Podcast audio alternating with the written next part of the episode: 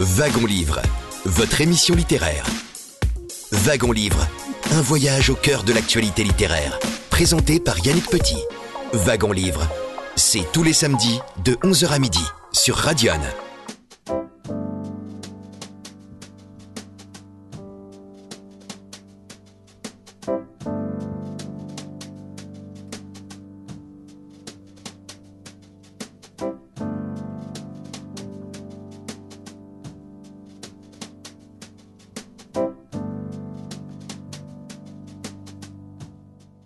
Très grand bonjour à toutes et à tous. Bienvenue dans Wagon Livre, votre émission littéraire sur Radion. Nous sommes ensemble jusqu'à midi.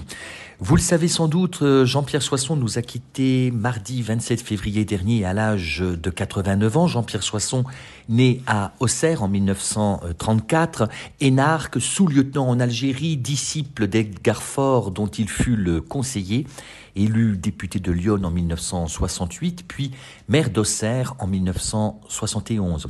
Il a été élu deux fois président du Conseil régional de Bourgogne. Et justement, nous vous proposons aujourd'hui de réentendre un wagon-livre qui vous a été proposé sur l'antenne de Radion en février 2015. Jean-Pierre Soisson, dans ce passage, a été enregistré à la librairie L'Autre Monde à Avalon. Et il revient à travers euh, le livre qu'il venait euh, de faire euh, paraître aux éditions de Fallois et qui avait pour titre Hors des sentiers battus, chronique d'une vie politique 1962-2012. Il revient non seulement sur son parcours politique, mais également sur ses origines familiales. Sa mère avait des origines provençales, tandis que l'histoire des Soissons, elle, s'inscrit du côté du pays avalonnais. Jean-Pierre Soisson. La famille Soisson vient de Savigny en terre pleine. Il y a eu un Geoffroy Soisson euh, qui a servi les ducs de Bourgogne euh, au XIVe siècle. J'ai eu un arrière-arrière-grand-père euh, qui a été notaire à Guillon et un grand-oncle qui a été sous-préfet de Tonnerre et maire d'Avalon. Et donc le premier Soisson a occupé une fonction de maire dans ce département, ce n'est pas moi, c'est un de mes oncles, ce n'était pas Auxerre, ce fut Avalon. Alors, votre père, Jacques Soisson, lui siégeait déjà dans ce qui était l'ancêtre du conseil régional, c'est le CODER. Il siégeait aux côtés de François Mitterrand, dont il était un, camarade. Oui, la, la CODER était l'ancêtre euh, du conseil régional, représentant les, les forces euh, économiques et sociales. François Mitterrand représentait le département de la Nièvre et mon père représentait les chambres de commerce. Et effectivement, ils siégeaient côte à côte. Quand euh, le président n'était pas là, euh, il donnait son pouvoir à mon père et euh, réciproquement et inversement. Et ils avaient l'habitude de, de, déjeuner ensemble ensuite.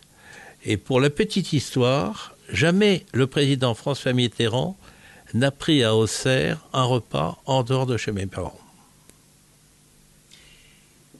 Vous ouvrez cette chronique d'une vie politique par euh, vos souvenirs de, combattants en Algérie. Vous y étiez euh, sous-lieutenant, donc de 57 à 1962 jusqu'à donc l'indépendance. Non, j'ai été, euh, oui, sous-lieutenant. J'ai fait 30 mois. J'ai commandé la Arca du 3e régiment de chasseurs d'Afrique et qui était commandé par le colonel Argou. J'ai passé, oui, 30, 30 mois en Algérie en sortant de l'école de cavalerie de Saumur. J'étais cavalier et, sous-lieutenant et ça a été un moment assez formidable. Je raconte des, événements difficiles puisque l'Arca que je commandais, tout à fait au début, s'est rebellé contre moi. Donc j'ai 22 ans, j'arrive en Algérie, perdu dans le, dans le bled, et les hommes euh, qu'on me charge de conduire euh, au combat euh, vont une nuit tirer contre les deux ou trois Européens que nous étions. C'était un des moments euh, difficiles de ma vie qui est, à l'entrée de ce livre. Alors justement, vous découvrez en Algérie, vous l'écrivez, la violence, la souffrance et, la mort, puisqu'il y, y, a des amis, il y a des camarades qui tombent euh, tout près de, de, vous. Et je vous cite Jean-Pierre Soisson, J'ai alors mesuré à quel point la guerre d'Algérie a compté dans ma vie.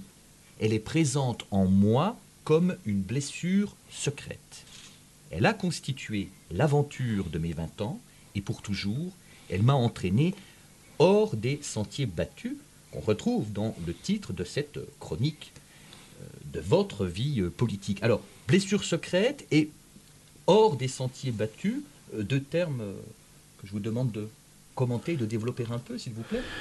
Tous les anciens d'Algérie ne veulent pas évoquer leur guerre ou, ou en parlent peu.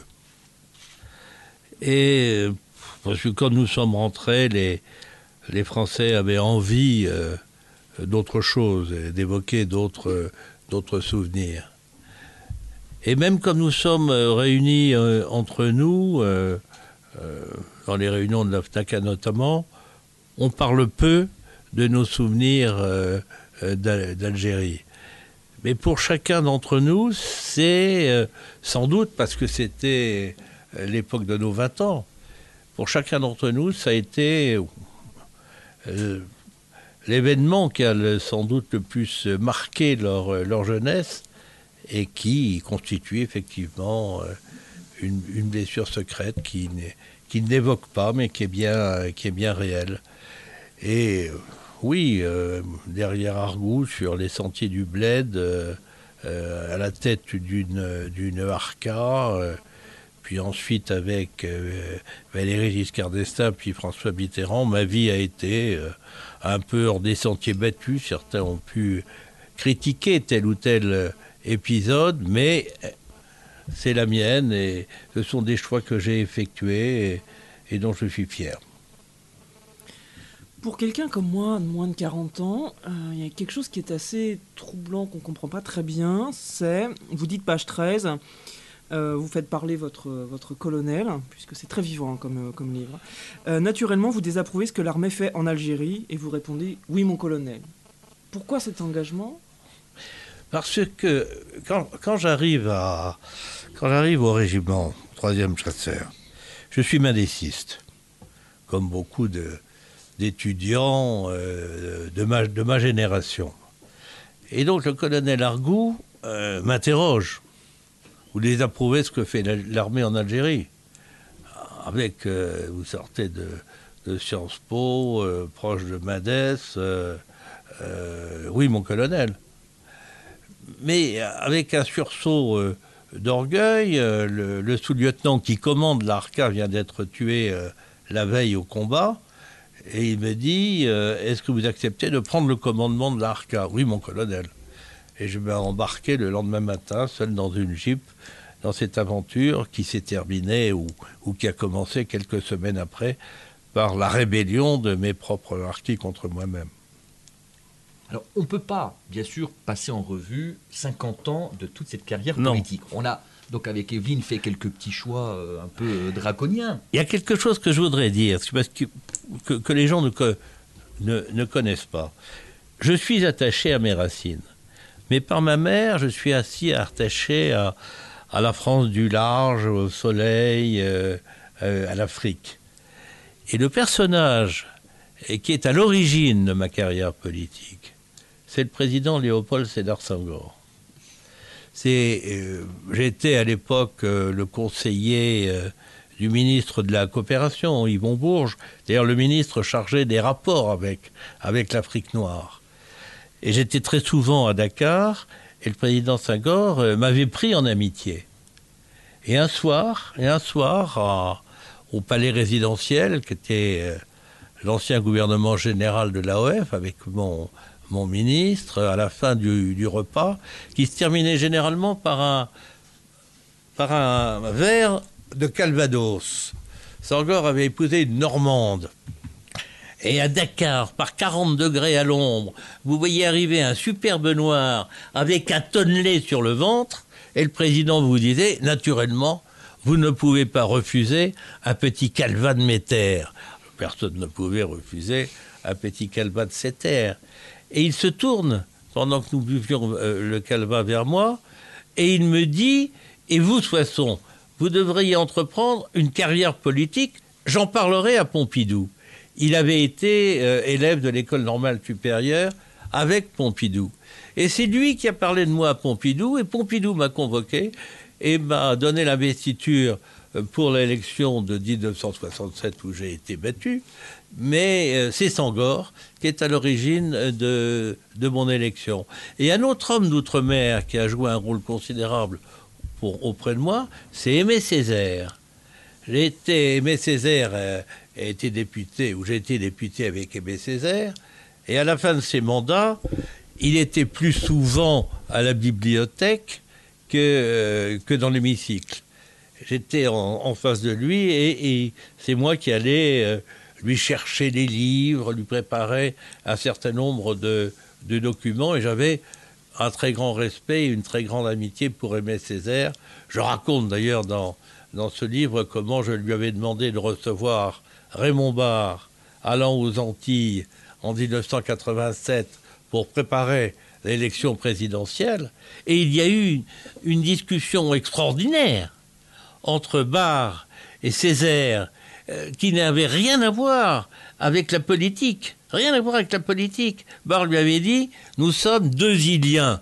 Moi, de l'île de la Réunion, vous, de l'île de la Martinique. Et ils partent sur la civilisation des îles, la civilisation des îles grecques, la civilisation de l'humanité. C'était tout à fait extraordinaire et j'ai aimé euh, Césaire et j'ai aimé la France du grand large et je suis reconnaissant à, tous ces hommes-là, qui étaient d'ailleurs des très grands lettrés. Césaire, Césaire à la tribune employait des mots savants. Il définissait la Martinique comme pays de la déglossie. Personne ne savait ce que c'était. C'est la différence de deux langues, ou le pays où deux langues sont juxtaposées, mais l'une domine très nettement l'autre. Il ne s'expliquait pas. Les, les sténos étaient le stylo levé. Il a dit Les spécialistes sauront ce que je veux dire. admirable. La voix de Jean-Pierre Soisson en cette fin de matinée sur euh, Radion. Jean-Pierre Soisson qui nous a quittés mardi dernier à l'âge de 89 ans des suites euh, d'un cancer euh, qu'il a tenté de combattre du mieux qu'il a pu. Je rappelle que Jean-Pierre Soisson a été durant 12 ans ministre ou secrétaire d'État. Il a également été député de Lyon, maire d'Auxerre durant près de 30 ans. Il a aussi été président du Conseil régional de Bourgogne à deux reprises. Vous avez donc pu entendre sa voix enregistrée à Avalon à la librairie euh, L'Autre Monde en janvier 2015 alors qu'il était venu présenter son testament politique euh, publié aux éditions de Fallois et intitulé Hors des sentiers battus, chronique d'une vie politique 1962-2012. Nous marquons, si vous le voulez bien, un premier intermède musical. Si vous venez de nous rejoindre, sachez que c'est Wagon Livre, votre émission littéraire, et nous sommes ensemble jusqu'à midi sur Radion.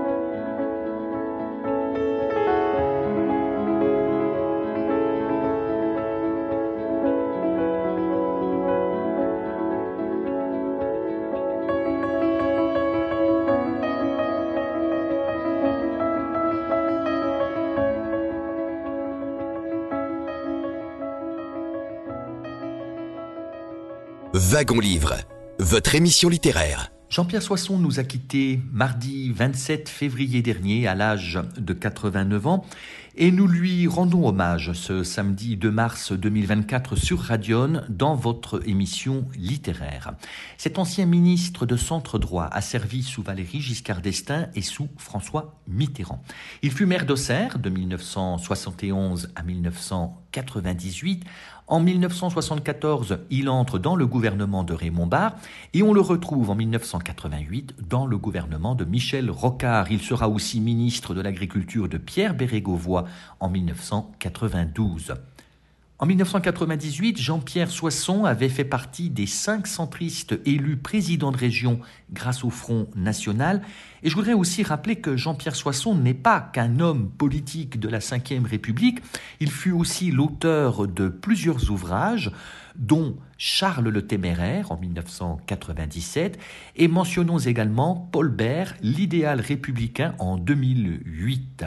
Il a rédigé ses mémoires, intitulé Hors des sentiers battus, chronique d'une vie politique, 1962-2012, publié aux éditions de Fallois en 2015.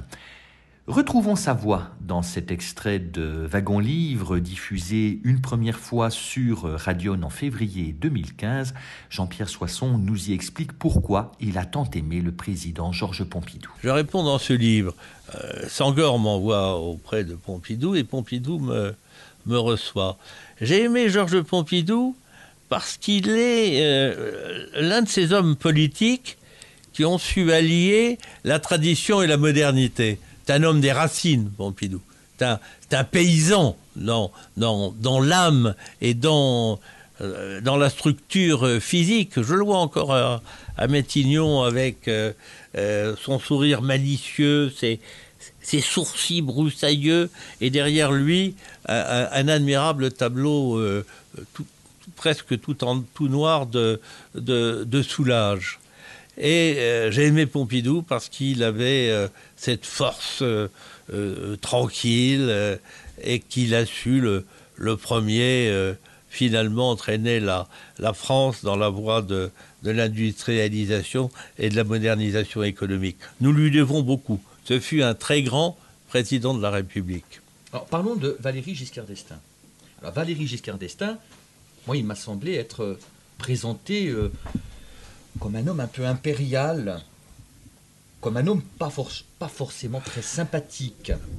Non, oui. Il ne faut pas trop toucher les micros parce que. Oui. Non, j'ai rapporté.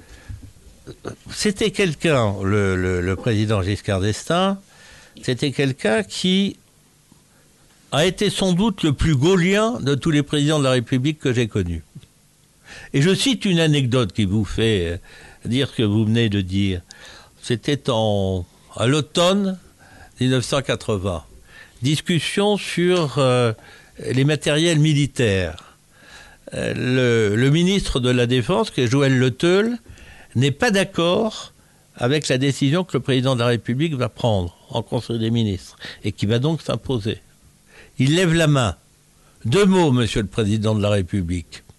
Réponse de Giscard, ils sont dits, monsieur le ministre effectivement, c'était un peu, un peu gaulien.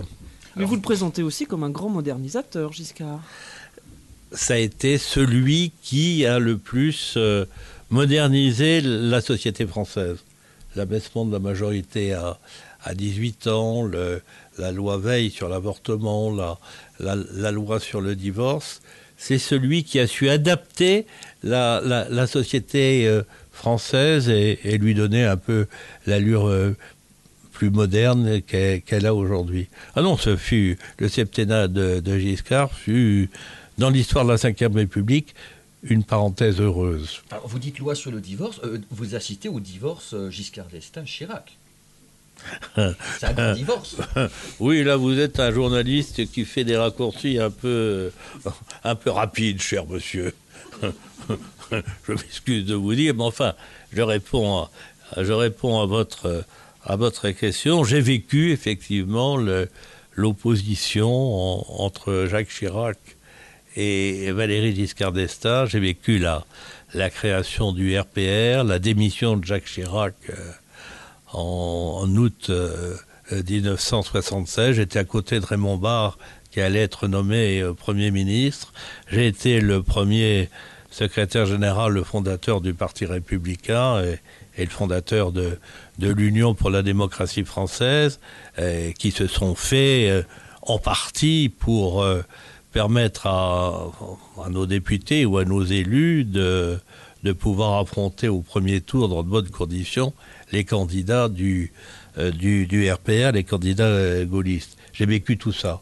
Et bien connu Chirac, j'ai fait partie de tous ces, gouvernements et je l'ai soutenu quand il s'est présenté contre Balladur en 1995. Et c'est quelqu'un qui... Euh, euh, avait un sens des autres, un sens de, l'intimité euh, qui est absolument formidable.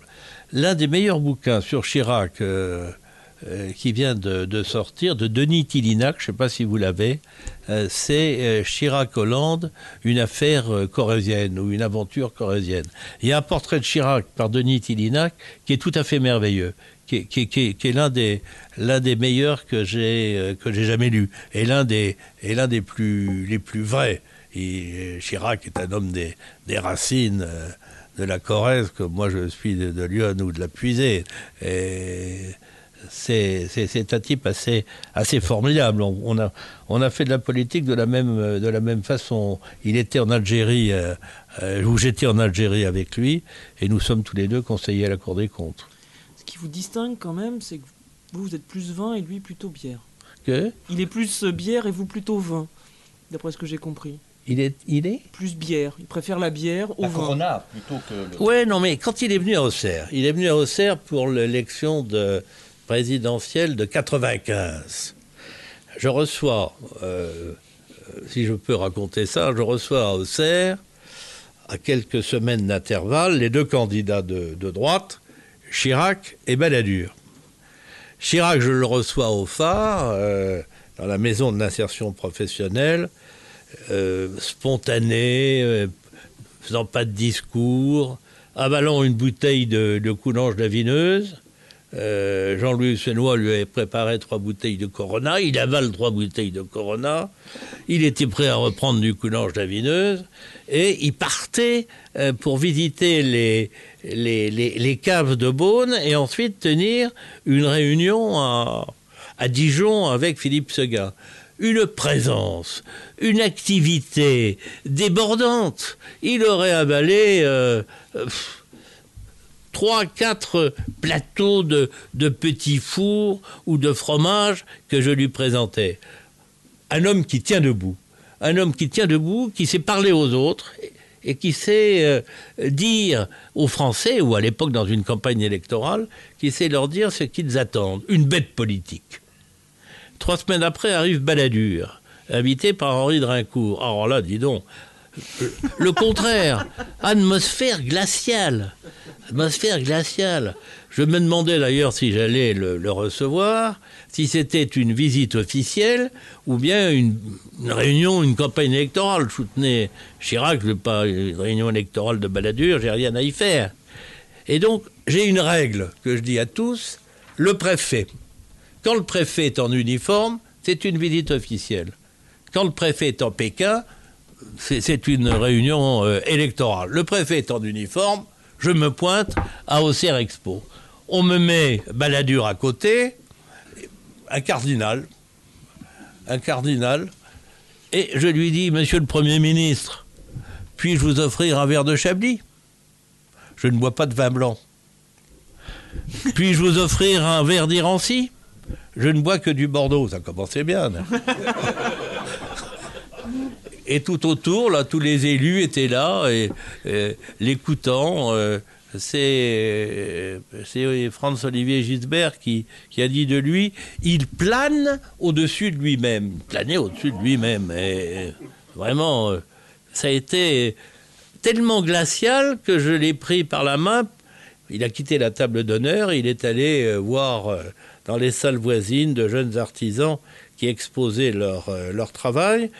Et il était, c'est très curieusement, il a été en, dans une relation plus directe et plus facile avec les jeunes artisans qu'avec euh, tous les élus, euh, tous les élus de Lyon qui allaient voter bêtement pour lui.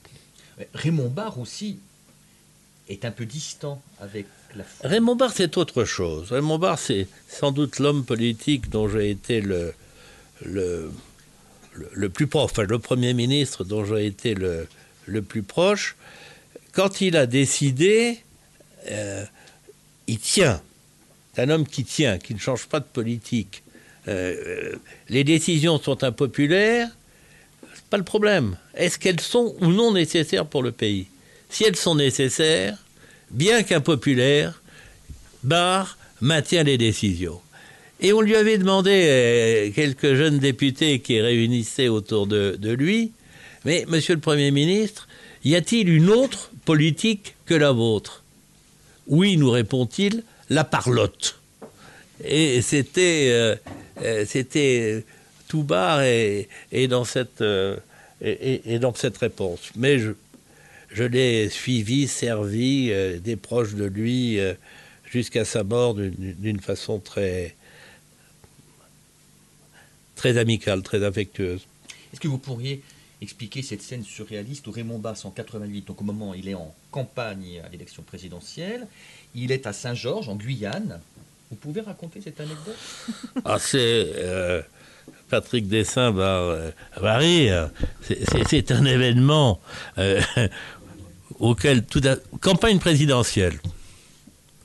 Raymond Barre, en Guyane. À Saint-Michel de l'Oyapock. C'est le l'Oyapock est le fleuve qui sépare la, Guyane du Brésil.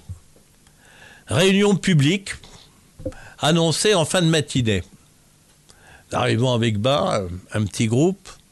Il devait parler du premier étage d'un hôtel. La place est complètement vide. Il n'y a pas un homme, une femme, vide. Et le maire lui dit, Monsieur le Premier ministre, parlez, mais il n'y a personne. Mais ils sont chez eux, derrière euh, leur volet, ils vous écoutent. Et Barre s'est lancé, a parlé pendant trois quarts d'heure. Un discours fantastique de la France du grand large, de l'ouverture sur le Brésil, sur l'Amérique latine, de la liaison entre le- le- le- la France continentale et les départements et territoires d'outre-mer. C'est un souvenir fantastique. Je n'ai jamais fait une réunion publique dans Lyon sans qu'il y ait personne devant moi. Et le candidat à la présidence de la République parle dans un territoire français face à personne. Campagne de bar, il n'a pas été élu. Néanmoins, vous écrivez, effectivement, en parlant de Raymond Barre, vous écrivez Il avait les qualités nécessaires pour exercer le pouvoir, non celles requises pour être élu. Je le crois profondément. Mais le, système politique veut que le suffrage universel euh, ait le dernier mot. Si vous n'êtes pas euh, élu, euh, vous n'êtes rien en République, et j'espère que ça va douler. Et donc Barre a la qualité d'un homme d'État, profondément.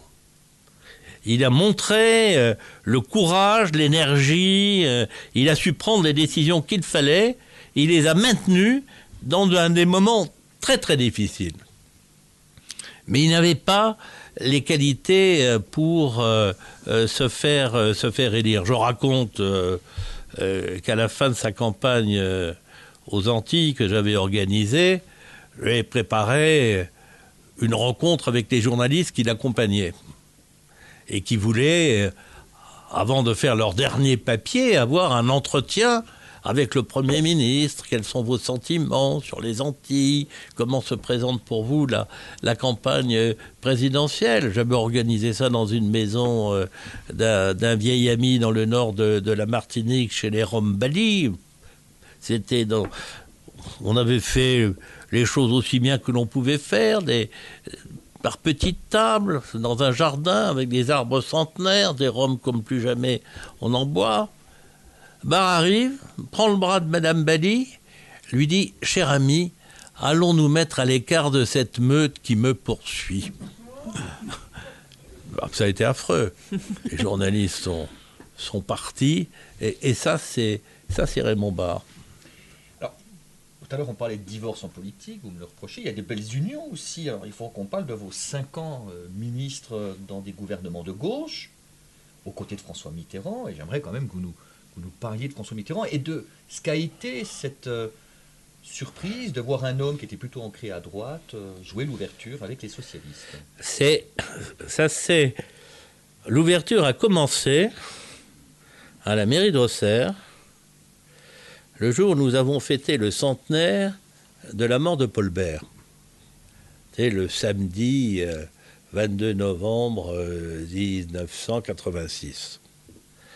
Et François Mitterrand était venu présider la cérémonie. Nous étions tous les deux dans mon bureau, alors que euh, les ministres, les députés, les, euh, les, les, élus attendaient dans la salle du conseil municipal. Et François Mitterrand ne s'est pas assis et il tournait dans mon bureau. Il passe devant la photo de, de Giscard, il dit Tiens, vous l'avez gardé. Et puis il continue à tourner et il m'explique on est en 86, alors que tout le monde se pose des questions, sera-t-il ou non candidat en 88 Il m'explique qu'il voudra conduire une autre politique euh, avec des hommes du centre. Je, suis à l'époque proche euh, de Raymond Barre, faisant partie de l'équipe de Raymond Barre, et donc que je l'intéresse. Et il me parle de l'ouverture qui aura lieu en 1988, et euh, il me dit mon objectif est de faire en sorte que les gens qui votent pour vous ici à Auxerre et ceux qui votent pour moi ici à Auxerre puissent travailler ensemble. Et ça a été ça le, début du, chemin qui, de la part du président et de la part du mien, euh, m'a conduit à m'a conduit à faire le saut et, à travailler et entrer dans le gouvernement de Michel Rocard. Je veux dire que vous connaissez bien Rocard. Rocard avait fait son stage d'élève de, l'ENA à la préfecture d'Auxerre. Et le président me voulait à l'outre-mer, parce que j'étais un peu le spécialiste de l'outre-mer. J'avais accompagné Barre, j'avais euh, fait campagne avec Madame Giscard d'Estaing à la Martinique. Et c'était le moment de la crise calédonienne et Rocard voulait euh, un ministre très proche de lui pour engranger le bénéfice des accords de Nouméa. Et donc, quand il m'a appelé à, l'hôtel Ribière à Auxerre, euh, j'hésitais. Euh, euh, je, ne voulais pas rentrer avant une élection, donc j'ai fait campagne sur l'ouverture lors des élections de 88. Il me dit euh, Alors, est-ce que tu veux venir euh, tu me proposes l'outre-mer Non, je te propose le travail. Jamais personne ne m'avait parlé du travail. Un centriste au travail, dans un gouvernement de gauche, ça me paraissait euh, une gageure et euh, une opération extrêmement euh, difficile à tenter. Et puis, nous étions plusieurs, Jacques Barrault, Bernard Stasi, même Simone Veil. À avoir euh, discuté pour savoir si nous devions ou non entrer dans des gouvernements d'ouverture. Finalement, ils ne sont pas rentrés et, et comme je le raconte, j'ai fait à peu près seul le plongeon euh, dans l'eau froide de l'ouverture. Plongeons dans l'eau froide de l'ouverture et plongeons aussi dans 50 ans de vie politique française à travers le parcours exceptionnel de Jean-Pierre Soisson, à qui aujourd'hui nous rendons hommage jusqu'à midi sur euh, Radion. L'ancien maire d'Auxerre et député de Lyon est mort à Auxerre mardi dernier à l'âge de 89 ans des suites d'un cancer contre lequel il se battait depuis plusieurs années. On marque, si vous le voulez bien, un nouvel intermède musical et on se retrouve juste après pour la suite de ce wagon livre hommage à Jean-Pierre Soisson. Sa voix qui tremble, si bien qu'elle semble vaciller, se courber comme un bateau sur une mer de sanglots. Agité,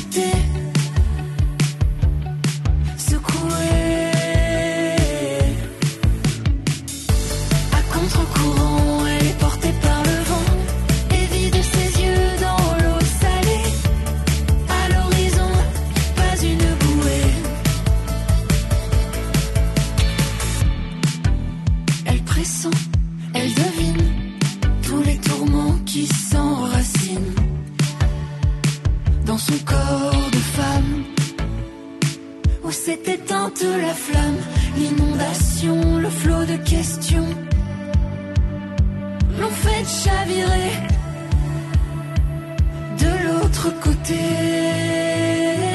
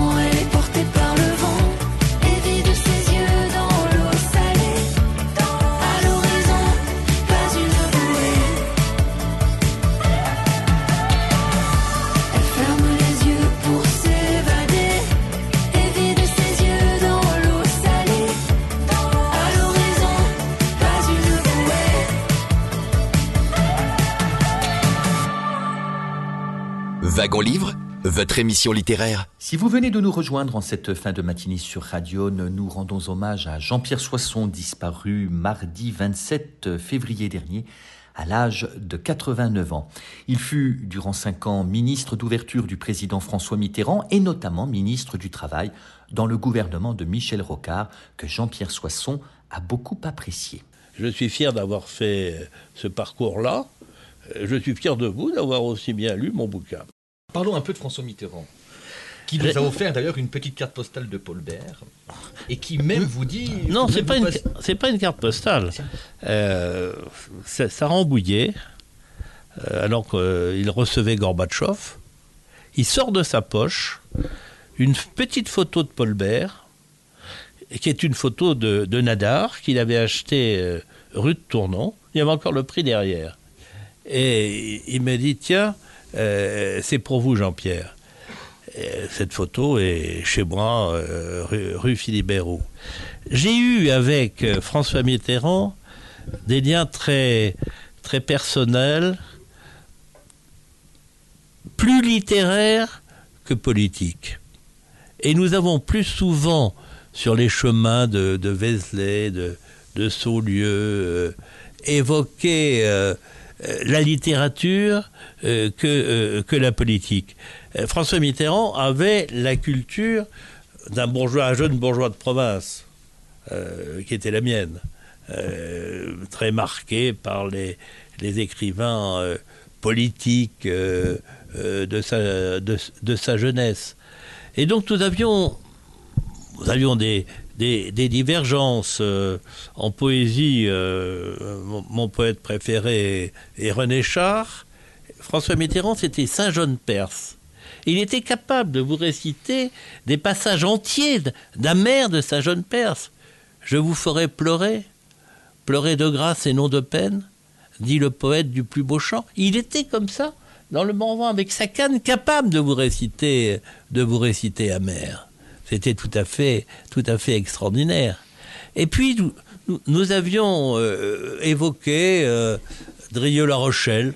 Il connaissait euh, l'œuvre de Drieux-La Rochelle, Gilles, qui est le grand roman de la décadence de la France entre les, deux guerres, Feu Follet. il ne connaissait pas le dernier livre posthume de, de Drieux, qui est Les Mémoires de Dick Rasp, qui sont la, la vie euh, de, de Van Gogh. Et donc à Saulieu, un soir chez Bernard Loiseau, un samedi soir, je lui avais, j'avais sorti, j'avais les mémoires de Dirkrat que je lui ai d'ailleurs offert, et je lui avais lu certains passages de, de Dirkrat, et si vous me le permettez, C'est page 152. comme j'ai pas votre mé- mémoire, je vais, je vais prendre mon livre, euh, et notamment le, le passage sur la mort. Euh, François Mitterrand était hanté par, euh, par la mort. Ils ne savent pas, c'est, Drieux qui parle, que la mort, c'est le triomphe de la vie intérieure, c'est le triomphe de cette vie qui sommeille dans leur vie, c'est le grand soleil qui commence à flamboyer et à tourner. Le grand soleil, l'image, évoque pour lui le livre des morts de la mythologie égyptienne euh, qu'il ne quittait pas. Je reprends ma lecture. Nous sommes faits d'enfer comme de ciel. Je le regarde. François Mitterrand, lui, est fait d'enfer comme de ciel. Il répète la phrase et il ne l'a jamais oubliée. Mais de lui à moi, c'est déjà beaucoup trop. Et donc, il a interrompu la conversation. La mort, vous en parlez aussi, vous. Vous parlez, vous envisagez votre propre mort en disant Quand je marche dans les rues d'Auxerre, je me dis parfois Après ta mort, ils donneront ton nom à telle rue. La plaque sera posée là. Je souris et me reprends À quoi bon? Laisse les choses s'accomplir. S'accomplir? J'ai vécu le bonheur de l'instant. J'ai écrit cette chronique pour le dire, pour exprimer la joie de créer, d'aimer, de servir, sachant aussi que la mémoire des choses mortes s'efface vite et que les pierres durent plus que le souvenir. Vous êtes un très bon lecteur.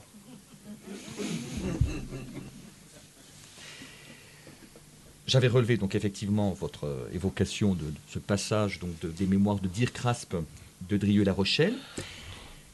On parle des choses qui vous ont peut-être, euh, enfin, qui vous ont mis dans, dans une situation délicate en politique. C'est aussi cette ces deux présidences euh, de la région de, de Bourgogne. Donc, d'abord en 92, et ensuite vous êtes battu. C'est euh, Jean-François Bazin qui vous succède. D'ailleurs, vous les gratiniez pas mal hein, dans, dans votre livre, notre ami Jean-François Bazin. Il y a même un moment où vous parlez de lui, vous ne le citez même pas. C'est mieux. Oui, oui, oui. c'est- C'est encore plus méchant.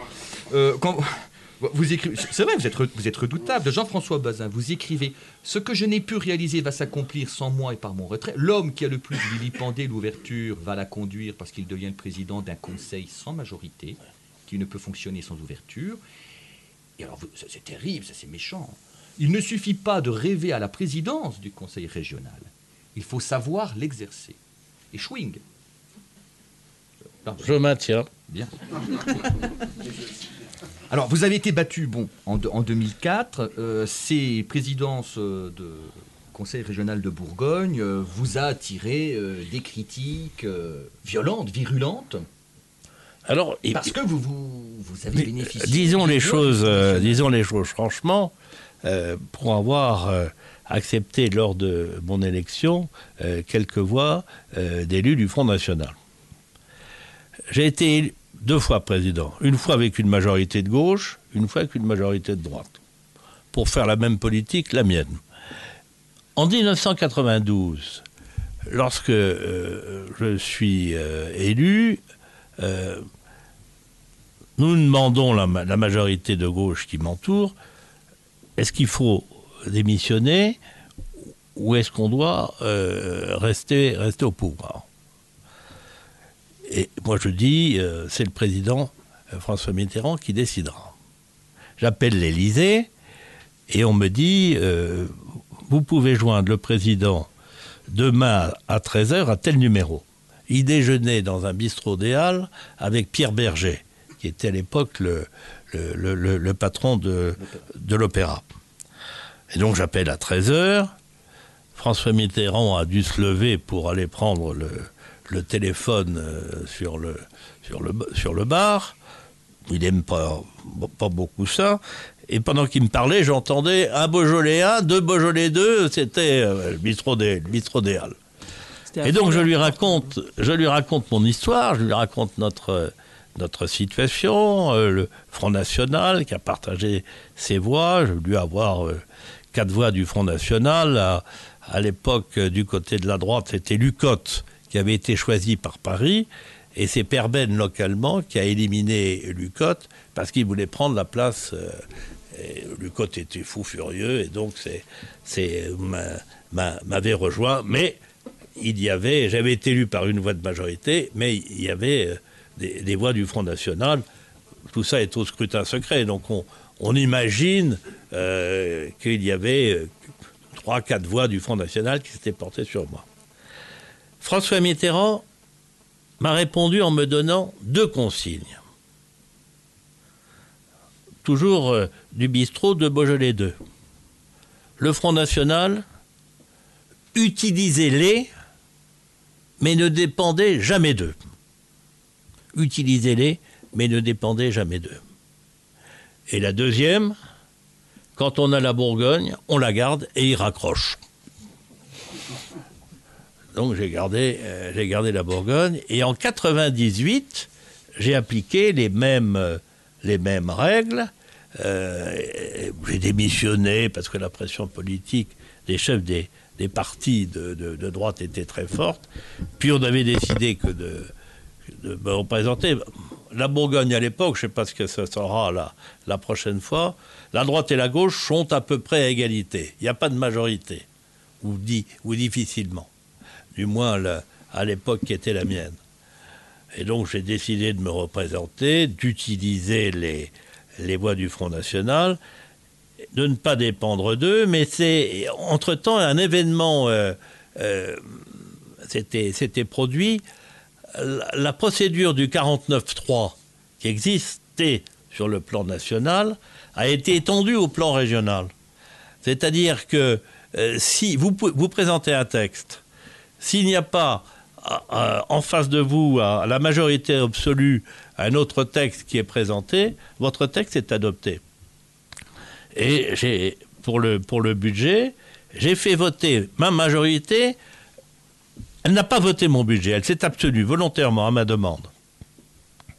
En face, euh, il n'avait pas de majorité, donc le budget a été adopté sans les voix du Front National, sans les voix de la gauche, sans les voix de personne d'ailleurs, mais c'était le mien, et donc c'est celui que j'avais voulu, et euh, tout s'est bien passé.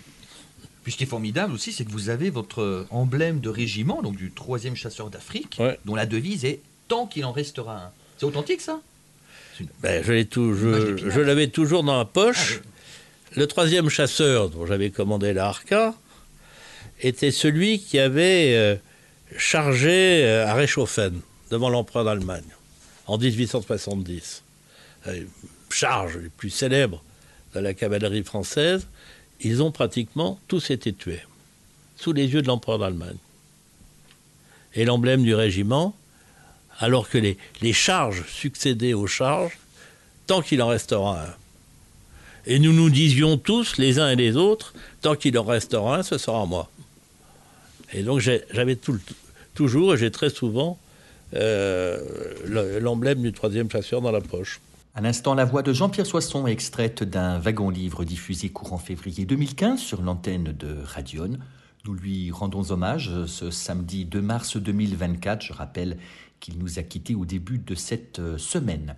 Dernier intermède musical, avant d'entendre l'ancien maire d'Auxerre nous expliquer ce qu'était la cabane à Soissons qui lui fut offerte par les maires de la communauté de l'Auxerrois. Wagon Livre, votre émission littéraire, nous sommes ensemble jusqu'à midi sur Radion.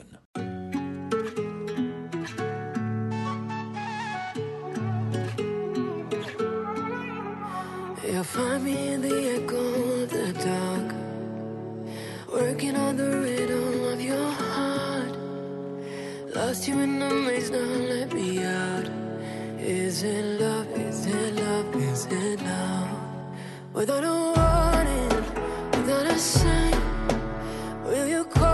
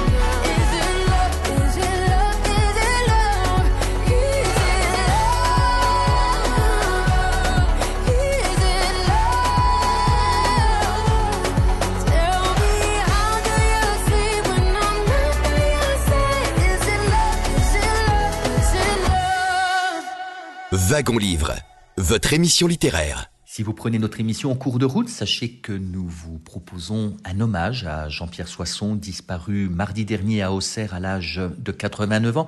Je rappelle qu'il a été élu député de Lyon en 1968, qu'il a été pendant 30 ans maire d'Auxerre, élu deux fois président du conseil régional de Bourgogne.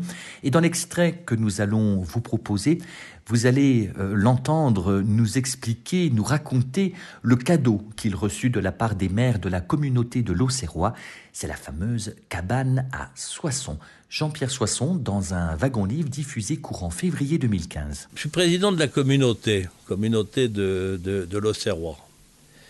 Quand je quitte la présidence pour prendre la présidence de la, de la région, pour appliquer les règles de non-cumul des mandats, les maires se réunissent et m'ont offert une vigne devant notaire et en payant les droits, en Chablis. Un art, pas grand-chose, mais un art. Et donc j'ai un art de vigne de Chablis sur la côte de Bonroi qui m'a été offert par les maires de la communauté. J'ai demandé à Enrique Marine, qui est un peintre euh, euh, de Séville, mais qui habite en dessous de chez moi, de faire une étiquette, une étiquette euh, qui est la plus belle de toute euh, l'appellation, et ça a donné la cabane à Soissons. 60 bouteilles par an. 60 bouteilles par an, mais j'en bois beaucoup plus que ça. Mes amis en achètent aussi. Alors c'est comme le, c'est comme le vin des noces de Cana. Plus vous en buvez, et plus le Seigneur en produit. C'est mon chablis de la cabane à Soissons. Alors il y a un bel éloge du Chablis, c'est page 279. euh, Les, les- les- Non mais vraiment, bravo. Hein. Et alors, ce qui est- vous- en revanche, vous êtes quand même facétieux. Page 79, vous parlez de Michel Guy. Oui. Alors, je ne sais pas à quand ça remonte, j'ai pas la... Michel Guy était secrétaire d'État à la culture euh, dans le premier gouvernement Chirac en 74 sous Giscard, a été un des très grands ministres, ministres de la culture. En revanche, là c'est gonflé, mais c'est drôle. Vous écrivez Michel Guy, secrétaire d'État à la culture, a le nez qui rougit quand il boit du chablis. Et en plus, ça rime. C'est- très drôle. Il y a un épisode formidable, vous mangez de la saucisse de Morteau avec Chirac et Marie-France Garot à la mairie de Paris, avec du champagne. Oui, alors les... avec Michel Guy, on, on prenait l'habitude de, de déjeuner une fois par mois ensemble, euh, chez Maxime, et toujours à la même table et toujours avec une bouteille de Chablis. Effectivement, euh, j'ai dit ça, je pense que j'aurais dû l'écrire. Il avait le nez qui rougissait quand il buvait du, Chablis. Enfin, les vignerons ont souvent ça, le mien. Moi aussi d'ailleurs.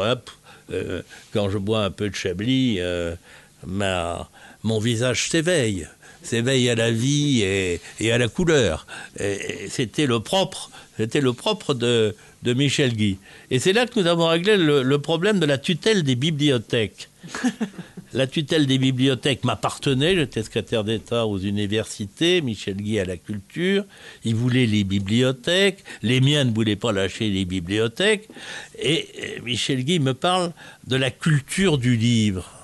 Je lui dis, tu as raison, le livre doit aller à la culture, et donc j'ai abandonné la, tutelle des bibliothèques. Vous n'avez pas œuvré que pour le Chablis, parce qu'il y a aussi euh, quelque chose qu'on vous doit. C'est le fait qu'on n'ait pas ruiné le vin rosé en, Europe.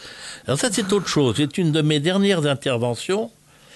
Euh, Barroso, Barroso euh, le, prédécesseur de, de- de Jean-Claude Juncker à la présidence de la Commission, a eu l'idée euh, de dire on peut faire du vin rosé en mettant du vin blanc et du vin rouge ensemble. Cela m'horrifiait.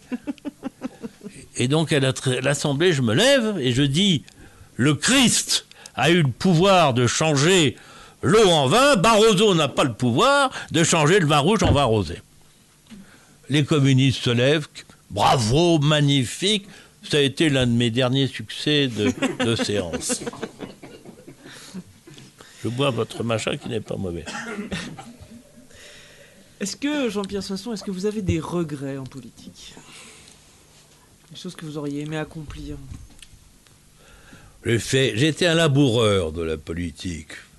Laboureur, j'ai servi sous cinq présidents. euh, j'ai mis ma pierre, ma pierre, euh, comme d'autres avant moi et comme d'autres après moi.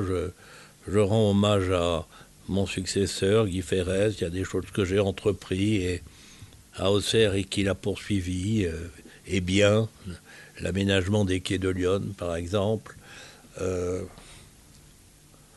non, je chanterais plutôt comme, euh, comme Edith Piaf, mais, mais je chante faux. Non, je ne regrette rien. Et votre plus belle réalisation? Que Votre plus belle réalisation? J'ai j'ai changé Auxerre, je crois. J'ai changé Auxerre euh, profondément et, Guy Ferrez, qui a été d'ailleurs mon, adjoint hein, du temps de, l'ouverture, euh, continue à appliquer le, programme que, que j'avais défini. Sur le plan, sur le plan national, peut-être le plus beau poste a été le premier, l'enseignement supérieur, la recherche, les universités. J'ai lancé la politique de l'autonomie des universités, qui- est toujours, qui a été poursuivie par euh, tous les gouvernements de droite et, de gauche, et, qui est maintenant l'axe de la politique de l'enseignement supérieur. Je suis fier d'avoir lancé ou d'avoir initié une telle politique. À l'instant, Jean-Pierre Soisson dans un wagon-livre diffusé courant février 2015. Je vous rappelle euh, l'autobiographie politique de Jean-Pierre Soisson et je vous en recommande la lecture. Euh, Ce témoignage d'un acteur euh, majeur de la vie politique sous la Ve République a pour titre Hors des sentiers battus, paru en 2015 aux éditions de Fallois est toujours disponible en librairie. C'est un roman vrai de 50 années de vie euh, politique dans lequel Jean-Pierre Soisson raconte les confidences des chefs d'État avec lesquels il a travaillé, de Georges Pompidou à Nicolas Sarkozy. Il fait aussi revivre en direct la démission surprise de Jacques Chirac en août 1976 à l'issue d'un conseil euh, des ministres, ses conversations sur la littérature avec euh, François Mitterrand, ses campagnes électorales de Lyon aux Antilles avec euh, Anémone Giscard d'Estaing et Raymond Barre. Merci d'avoir euh, partagé cette émission hommage à Jean-Pierre euh, Soisson en y prêtant euh, écoute attentive et curiosité et redécouverte, je l'espère, de l'exceptionnel parcours politique de Jean-Pierre Soisson disparu mardi dernier à Auxerre à l'âge de 89 ans. Prochain rendez-vous de Wagon Livre samedi prochain, 9 mars à 11h, toujours sur Radion, bien évidemment. C'est Jean-Marie Roire de l'Académie française qui sera notre invité pour évoquer son dernier roman paru chez Gallimard et intitulé La maîtresse italienne.